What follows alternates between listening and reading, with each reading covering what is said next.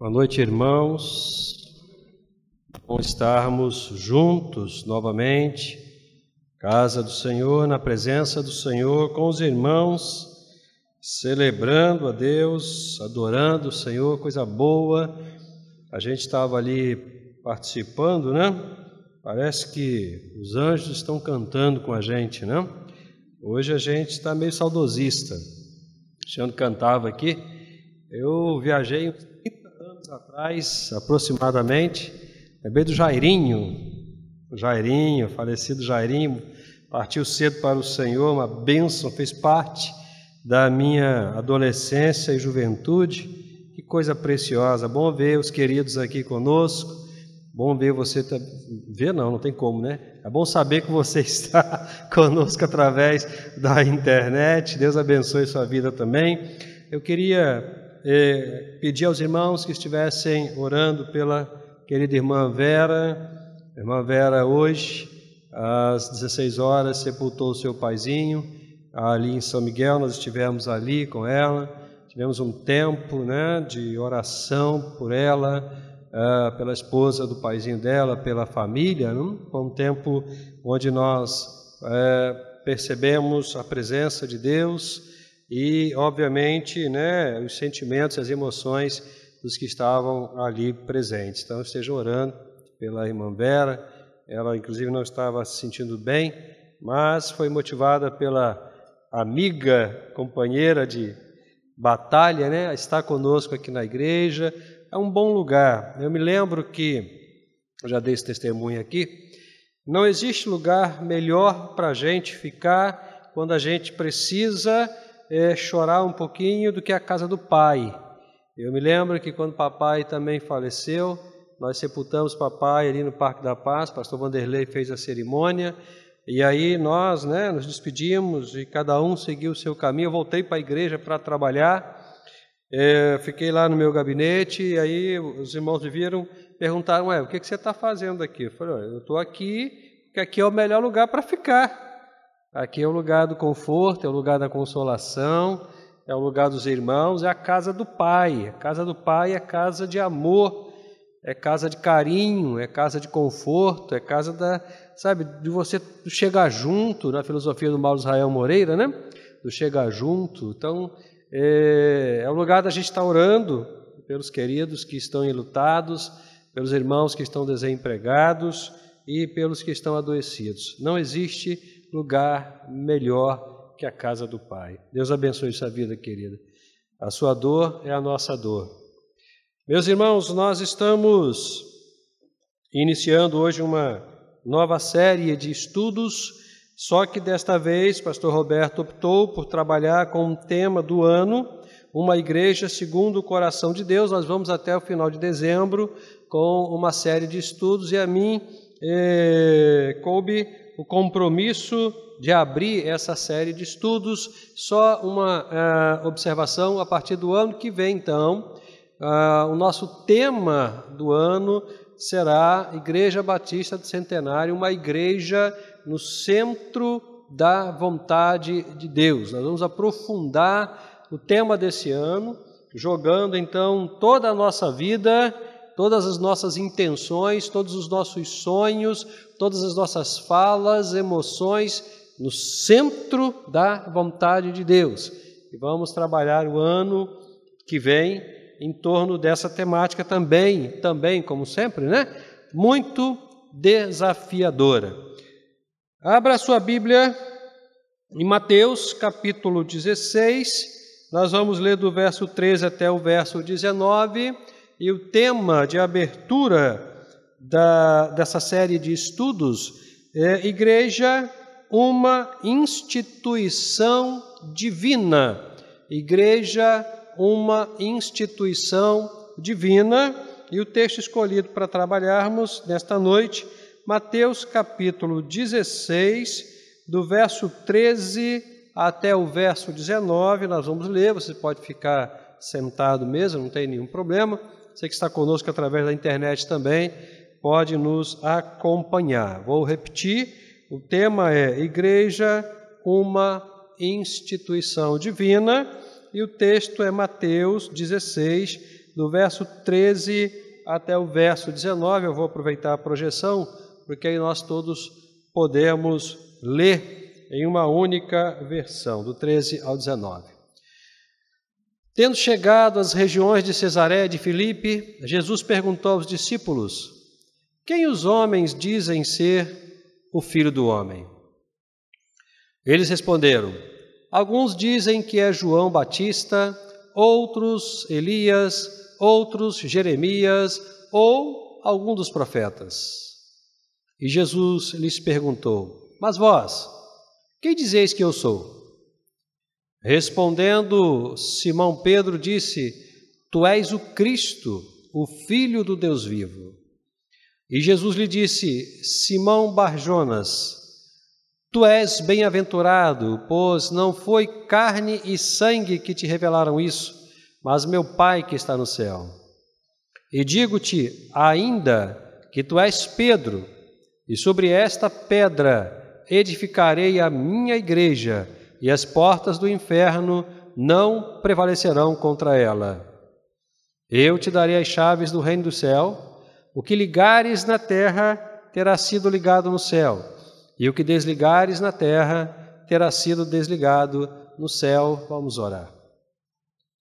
Deus de toda graça, bondade e consolação, nós te bendizemos, nós te louvamos pelo momento especial que o Senhor tem separado para nós neste tempo que o Senhor escolheu para juntos como igreja estarmos refletindo sobre a palavra do Senhor.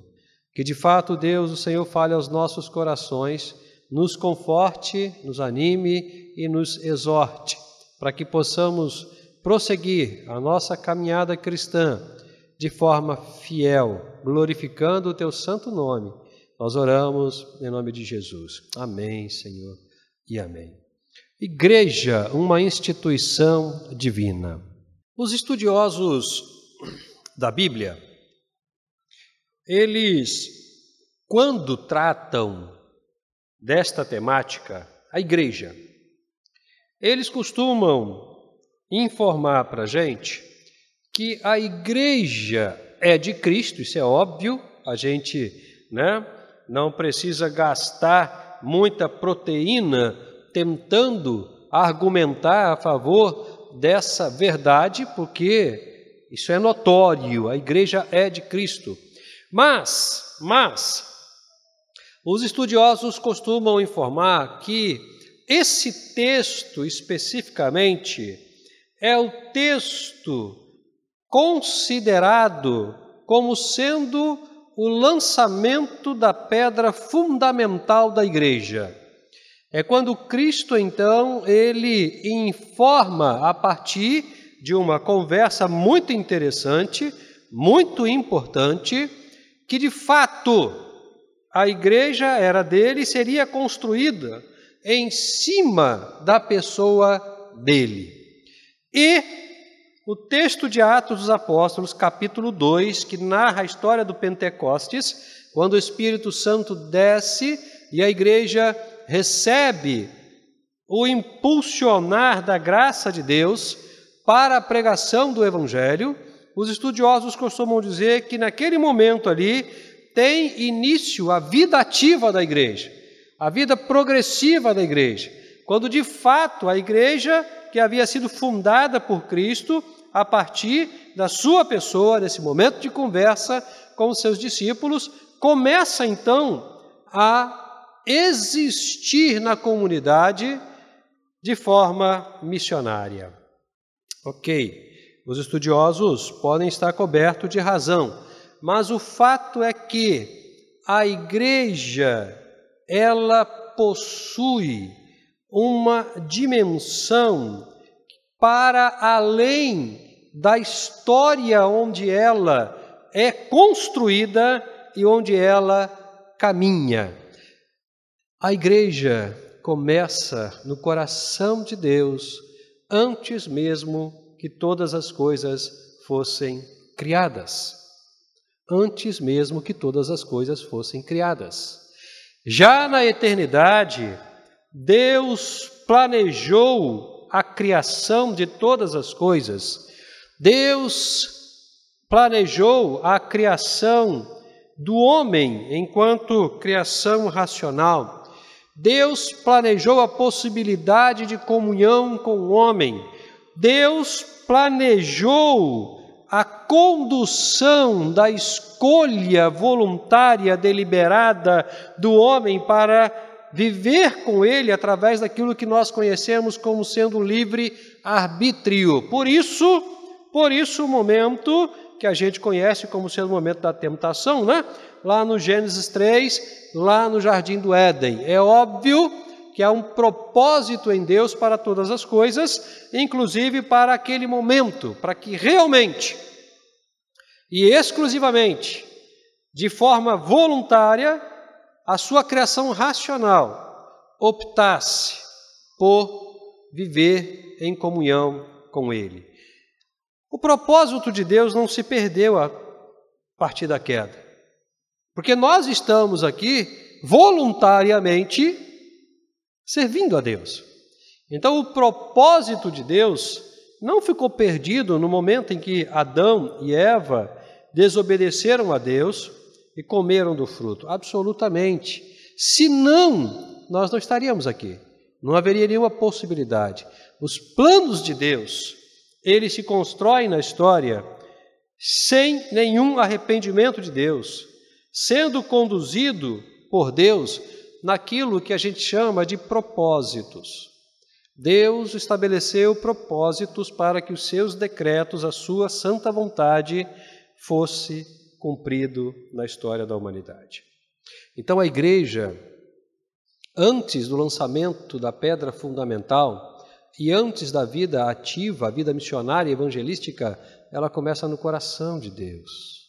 No coração apaixonado de Deus, primeiro por Ele mesmo e também depois por todas as criaturas dele, inclusive e particularmente a criatura racional.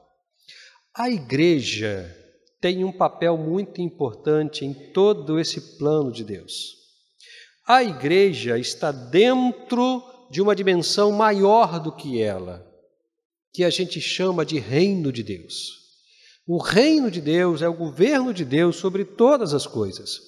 Mas é preciso haver uma agência, uma agência que informe o reino, uma agência que represente o reino, uma agência que corporifique o reino, uma agência que aponte para o rei. E essa agência é a Igreja de Cristo Jesus. A igreja é a agência do reino de Deus e ela existe para promover e povoar o reino de Deus.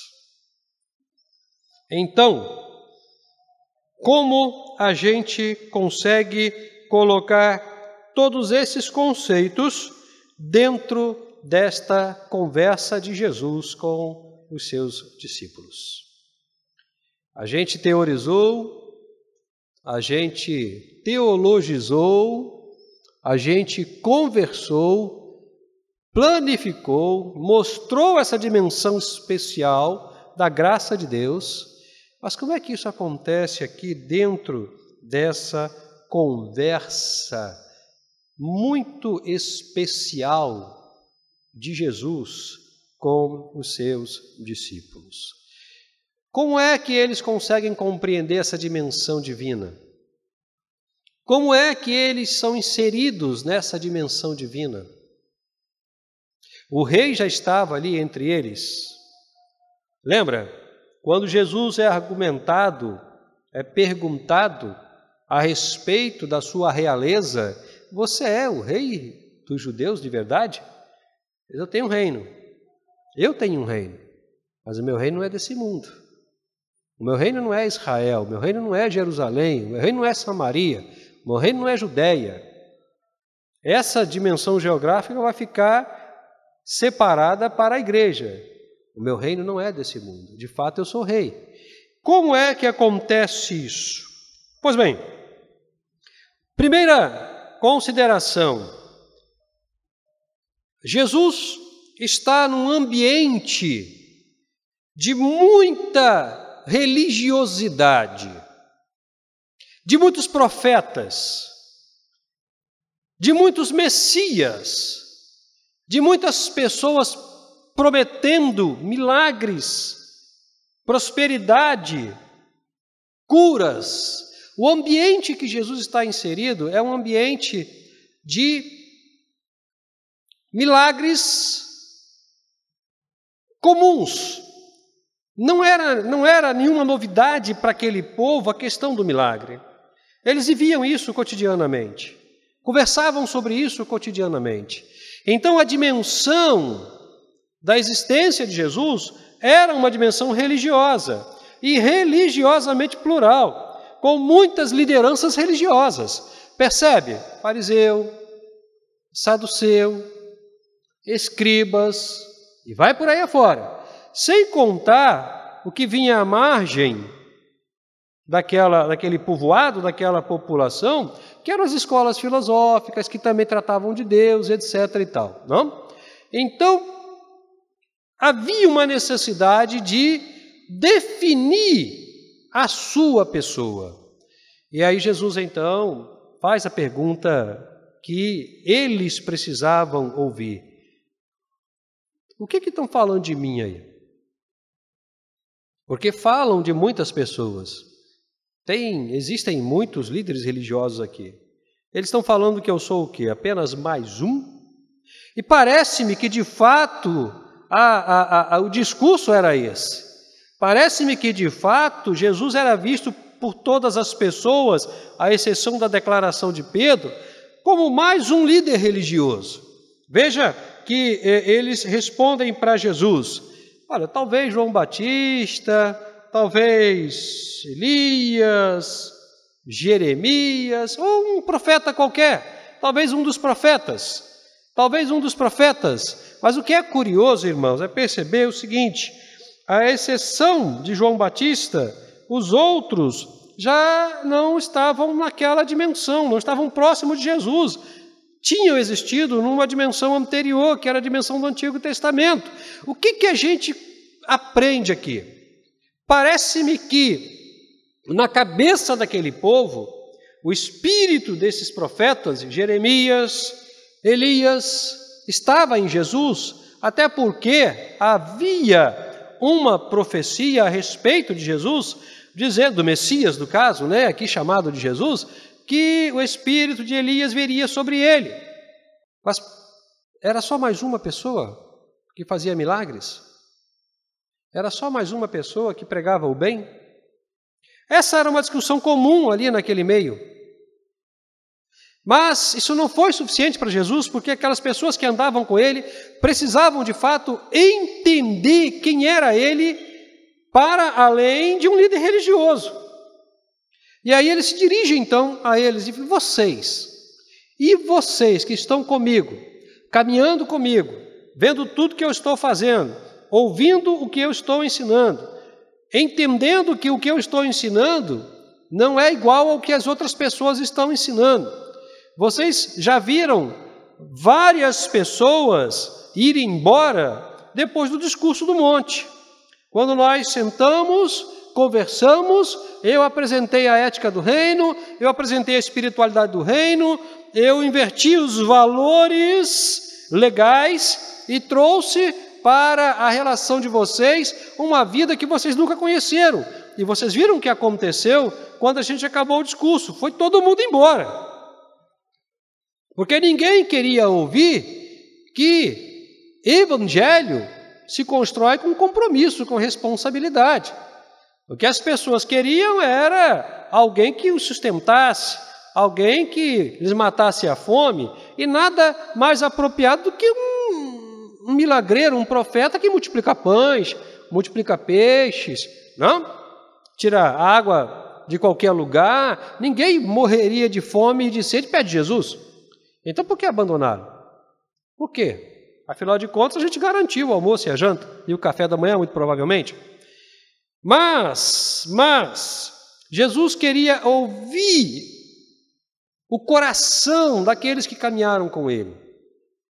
Queria ouvir da boca deles o que estava lá dentro.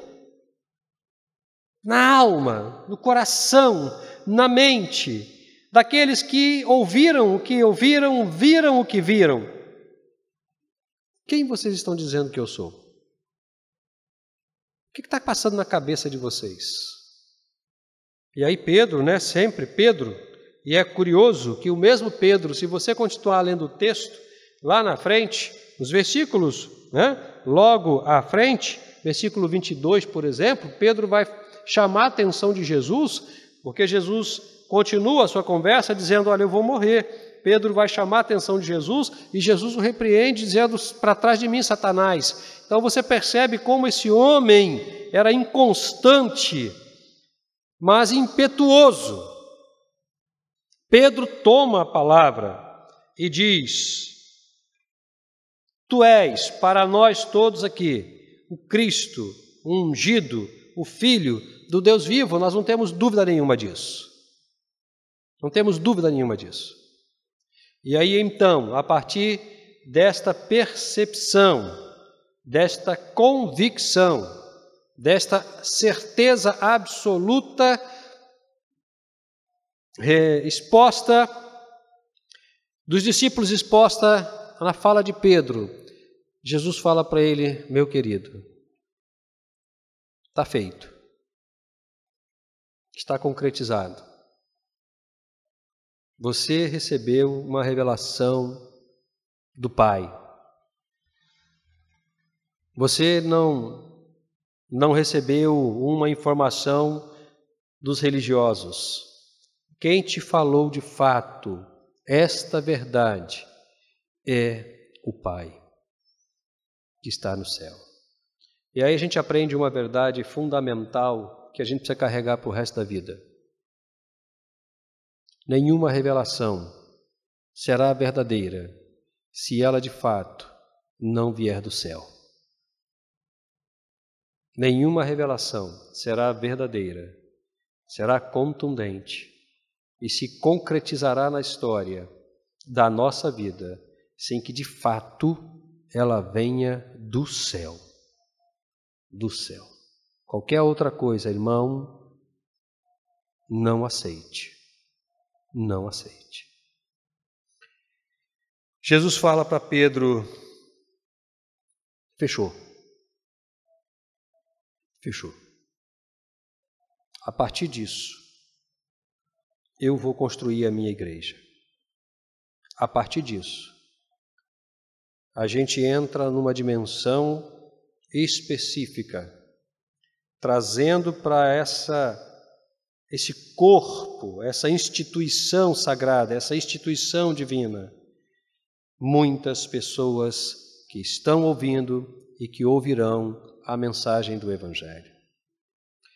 Se de fato a revelação veio do céu, e o veio porque Jesus foi quem confirmou, então o que vem do céu também é a igreja. É a igreja, porque Jesus veio do céu. Jesus veio do céu e trouxe tudo o que no céu existia para a terra. A encarnação, irmãos, a encarnação, o Deus se fazendo homem, se fazendo carne, não é simplesmente um ato de redução, de adequação do poder de Deus na vida de uma pessoa. A encarnação é muito mais do que isso. A encarnação não é apenas Deus se fazendo homem, a encarnação é o céu vindo para a terra. É o céu vindo para a terra. É tudo, tudo o que de fato havia no céu vindo para a terra no tempo que Deus determinou que deveria vir. Então o reino de fato desce, o reino de fato se estabelece e a igreja se torna, então, a partir desse momento, a agência promotora do reino de Deus. Firmado em cima de quem? Da palavra de Pedro? Não, não. Eu não quero entrar nos detalhes do jogo do jogo de palavras aqui. Tu és Pedro e sobre esta pedra. Eu acho que isso já está mais do que claro para a gente, não? Mas ela é firmada em Cristo Jesus, a rocha. Se você for comigo à primeira carta de Pedro, no capítulo 2, se eu conseguir abrir a minha Bíblia aqui, e vamos, 1 de Pedro, capítulo 2, vamos ler do verso 4 ao verso 10, você vai ter a certeza de que realmente a pedra é Cristo.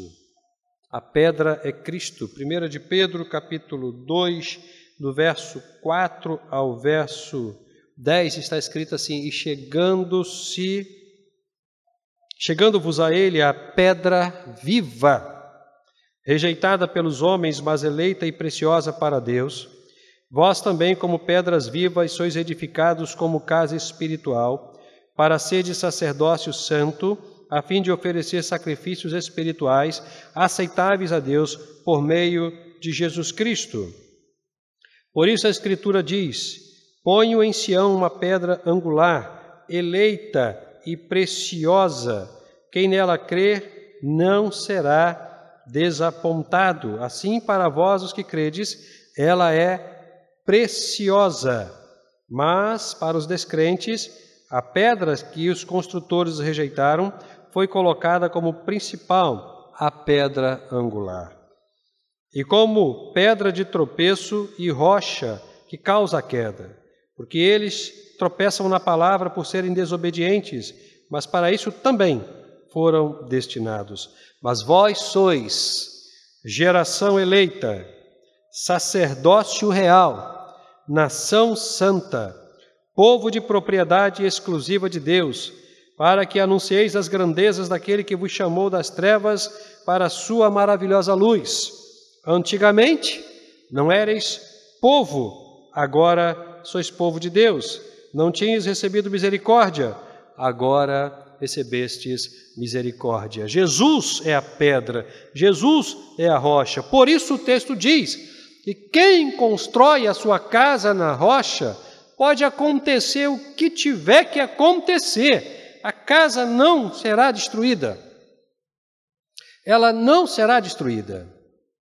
Mas deixe-me te falar uma coisa. Não sei se você prestou atenção, e a gente já está caminhando para o fim da nossa reflexão, é na leitura feita em Pedro. A leitura feita em Pedro diz que a rocha pode ser rejeitada. Ela pode ser rejeitada. E por quê? E de que forma ela pode ser rejeitada? Lembra que nós começamos a nossa conversa dizendo que a igreja, ela é a agência do reino de Deus, o reino de Deus é o governo de Deus sobre todas as coisas e é muito maior do que a igreja. E nós caminhamos e falamos há poucos minutos que quando acontece a encarnação, quando Deus se faz homem, o reino desce e se instaura na terra. Mas já existia um outro reino aqui. Já existia um outro reino. Chamado Reino das Trevas. Que tem um rei. O rei deste século, ou o rei deste mundo. Deste mundo é melhor, né? Já existia um reino aqui. Então, o que de fato nós aprendemos é que a verdade apresentada por Jesus é o reino de Deus se instaura junto com o reino das trevas. E o que tem início é uma batalha. Porque quando dois reinos se colocam um de frente do outro, o que se espera é uma batalha.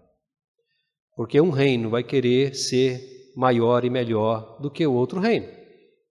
Um rei vai querer governar sobre o reino do outro rei. O que se instaura é uma batalha. E nessa batalha, algumas pessoas rejeitam o reino de Deus. Rejeitam o reino que foi fundado sobre Jesus Cristo, que é a rocha. Mas também algumas outras pessoas rejeitam o reino das trevas e aceitam o reino de Deus. Veja que Pedro, no verso 9, diz assim: Vocês, vocês que constituem a igreja de Cristo Jesus, que constituem essa igreja espiritual, divina, vocês são geração eleita, são sacerdócio real, são nação santa, são povo de prosperidade exclusiva de Deus para para que anuncieis as grandezas daqueles que vos chamou das trevas, das trevas, para a sua maravilhosa luz. Aqui está a batalha, aqui está o conflito. Pregar o Evangelho é promover a migração, a retirada, a saída de pessoas do reino das trevas para o reino da luz. E aqui está a batalha, porque nesse movimento, nesse movimento de deslocamento do reino das trevas para o reino da luz, alguns podem inverter o caminho e saírem do reino da luz irem para o reino das trevas. Nós vivemos hoje uma batalha muito grande, irmãos. Todos os dias nós somos alcançados por questões que fazem parte desse movimento chamado reino. Reino das trevas, reino da luz. Todos os dias nós somos impulsionados à fé, mas motivados a desistir. Todos os dias nós somos empurrados à fidelidade, à alegria da vida em Cristo Jesus, mas puxados para a tristeza das perdas que nos acometem. Todos os dias nós vivemos esse conflito de emoções, de sentimentos, de situações, de realidades físicas, como doenças, por exemplo, emocionais, como perdas, como a nossa querida irmã experimentou hoje, e tantos outros também já experimentaram.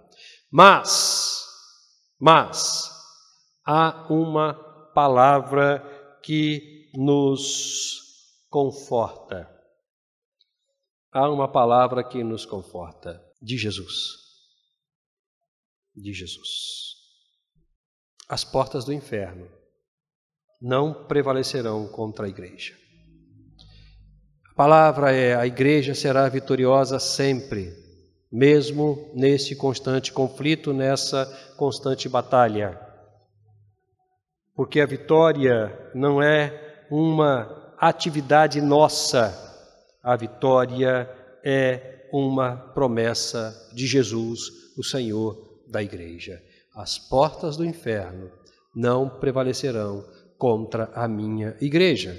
Não vão vencer a igreja, por maior que seja a batalha, por maior que seja a luta, por maior que seja a dor, por maior que seja o sofrimento. Tenha certeza de uma coisa: você faz parte de uma instituição, de uma agência divina, e essa agência, por definição de Cristo Jesus, é vitoriosa. É vitoriosa. Nunca desista. Nunca desista. Continue. Continue a sua caminhada.